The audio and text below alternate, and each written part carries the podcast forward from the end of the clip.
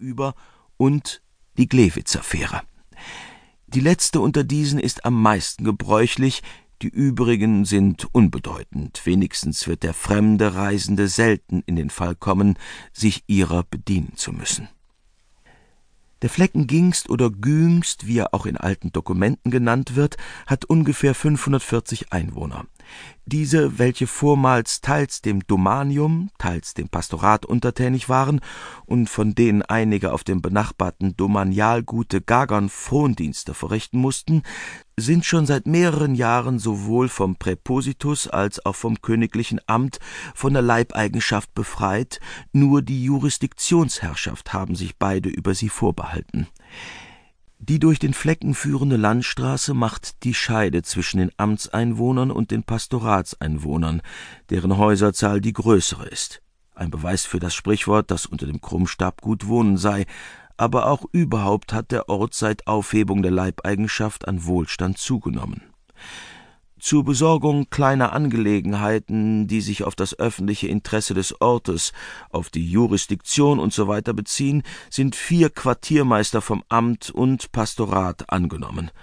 Als die Einwohner frei wurden, glaubten sie zugleich auf gewisse Äcker und Grundstücke, welche teils zu benachbarten Gütern, teils zum Pastorat gehören, Ansprüche machen zu können und dieser Wahn, aus welchem viele Zwistigkeiten entstanden sind, hat sich auf ihre Nachkommen fortgepflanzt, welche noch immer jene Ansprüche erneuern und von einem Jahr zum andern ihr vermeintes Eldorado aufsuchen, ohne es je zu finden.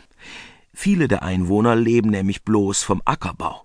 Doch triffst du hier auch die gewöhnlichsten Handwerker, von denen einige eine förmliche Zunft ausmachen. So ist durch die patriotische Betriebsamkeit des Präpositus, den Flecken in Aufnahme zu bringen, unter andern ein Weberamt errichtet, das gegenwärtig aus sieben Meistern besteht.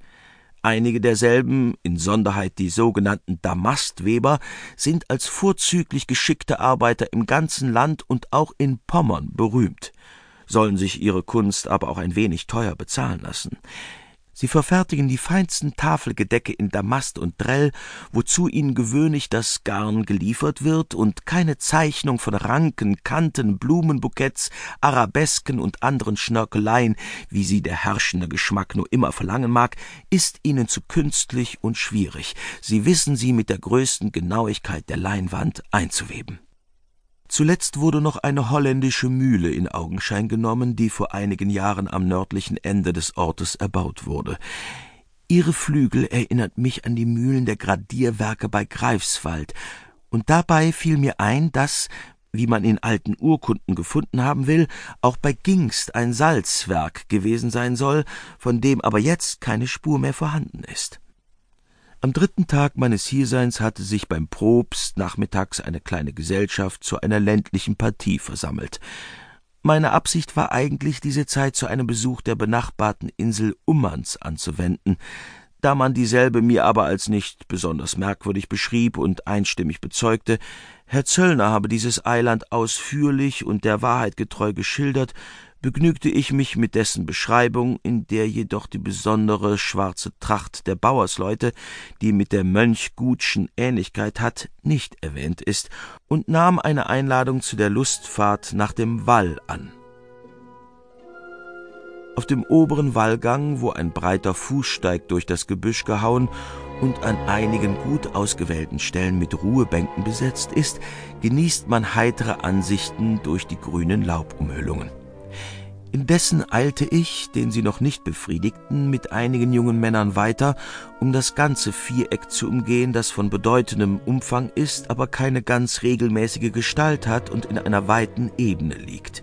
Von einem umherlaufenden Graben konnte ich nichts entdecken. Das Ganze hatte umso mehr viel Überraschendes für mich, da man mir gar nichts davon gesagt und ich auch nicht geglaubt hatte, hier eine so reizende und zugleich antiquarisch merkwürdige Stelle vorzufinden. Von der vormaligen Bestimmung dieses Werkes des Altertums weiß man nichts mehr. Mutmaßlich aber hat hier zu den Zeiten der Wenden oder noch früher ein Raubschloss gelegen, denn es geht die Sage, dass vor Alters sich eine schmale Innwig bis an den Fuß des Walls erstreckt habe, so dass kleine Fahrzeuge bis hierher hätten kommen können. Unwahrscheinlich ist dies auch nicht,